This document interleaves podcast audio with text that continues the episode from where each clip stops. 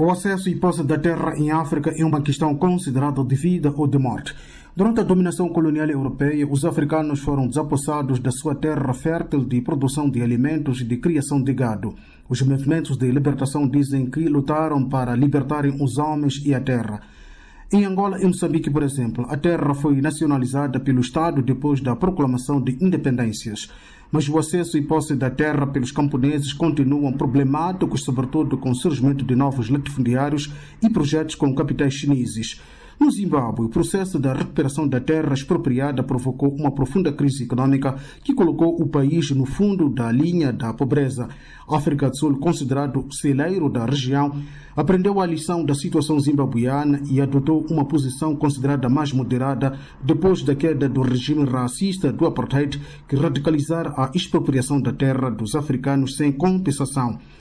O governo seguiu o modelo das leis de mercado baseadas no princípio de oferta e procura, ou willing seller, willing buyer, vendedor voluntário e comprador também interessado, que neste caso seria o governo ou o Estado sul-africano, para depois distribuir aos sem terra. Mas o modelo fracassou devido à aplicação de preços considerados exagerados por vendedores voluntários, segundo afirma o vice-ministro sul-africano das Obras Públicas, Jeremy Crony. Ministers of land reform, for instance, have been uncertain about administrative justice and constitutional challenges, have often gone into ridiculous payments. I mean, there's the infamous case of a, of a, a game reserve in Mpumalanga in which nearly a billion rand of public money was paid uh, for a land restitution case. Segundo Jeremy Crone, ministros que lidam com a reforma da terra têm sido confrontados com desafios administrativos legais e constitucionais. Eles sempre têm acompanhado pagamentos ridículos. O caso menos famoso da reserva em Pamalanga, em que foram pagos cerca de um milhão de rands, dinheiro do Estado ou público para a restituição da terra. O vice-ministro diz que há falta de clareza sobre processos de compensação na legislação. Jeremy Corona explicou que a Constituição dá poderes ao governo para expropriar a terra e existem 23 pacotes legislativos permitindo a expropriação por ministros de certos pelouros. The Constitution already gives government expropriating powers, and then something like 33 different pieces of legislation give specific national line ministers expropriating powers. Jeremy Crone defende que o Estado Democrático Sul-Africano pode e deve exercer o seu poder constitucional de expropriação da terra para propósitos públicos que podem ser construção de barragem, alargamento de estrada ou colocação de postos de transporte de energia elétrica.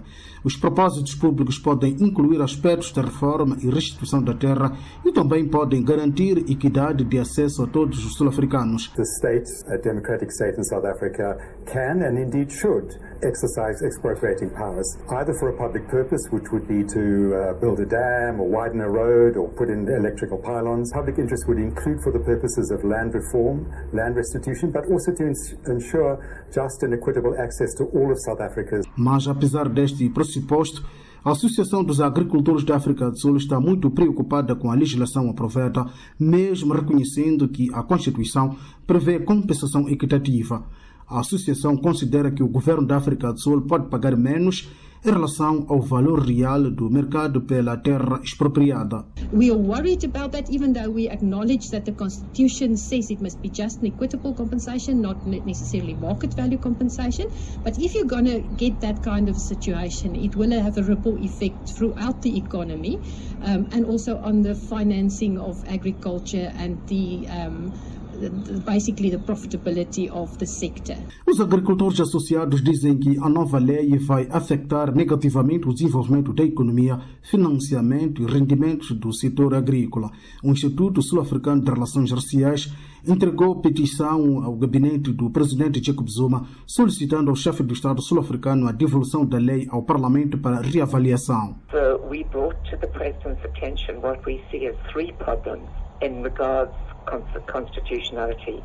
The first lies in the content of some of the provisions of the bill. The second lies in the failure to provide public consultation. And the third is the failure to ensure full procedural compliance in the processes that were followed by the National Council of Provinces. A chefe do Departamento de Política no Instituto indica que há três aspectos a ter em conta: conteúdos de algumas provisões da lei, falha de consulta pública abrangente prevista na Constituição e falha de procedimentos de cumprimento integral no processo seguido pelo Conselho Nacional das Províncias.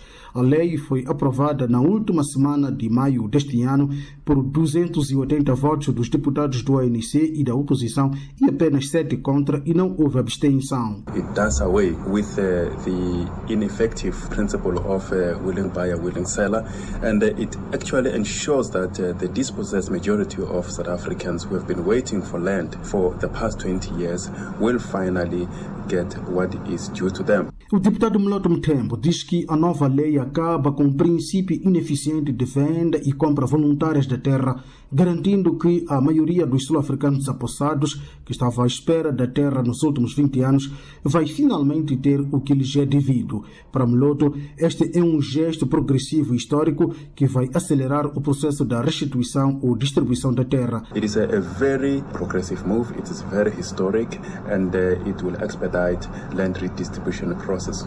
Em 1903, o parlamento da então União Sul-Africana aprovou uma lei estabelecendo que os nativos teriam apenas 10% da terra e os restantes seriam ocupados por brancos. Mais tarde, aumentou-se então para 13% a terra ocupada pela maioria negra na África do Sul contra 87% da minoria branca. It was a crime against humanity, it wasn't just theft. So we're dealing with a much more complex reality and a horrible reality which continues to reproduce itself. O vice-ministro do governo pós-apartheid considera que foi mesmo um crime contra a humanidade, não apenas o roubo da terra, mas também uma complexidade de realidades que se reproduziram. Segundo o vice-ministro, a lei ora aprovada no parlamento vai ser aplicada não só para terras ocupadas por brancos, mas também por comunidades negras para a construção de obras públicas. A ver, vamos, o assunto promete fazer correr muita tinta, pois não basta ter terra é preciso muita experiência e financiamento. Simeão Panguan, Voz da América, em Joanesburgo.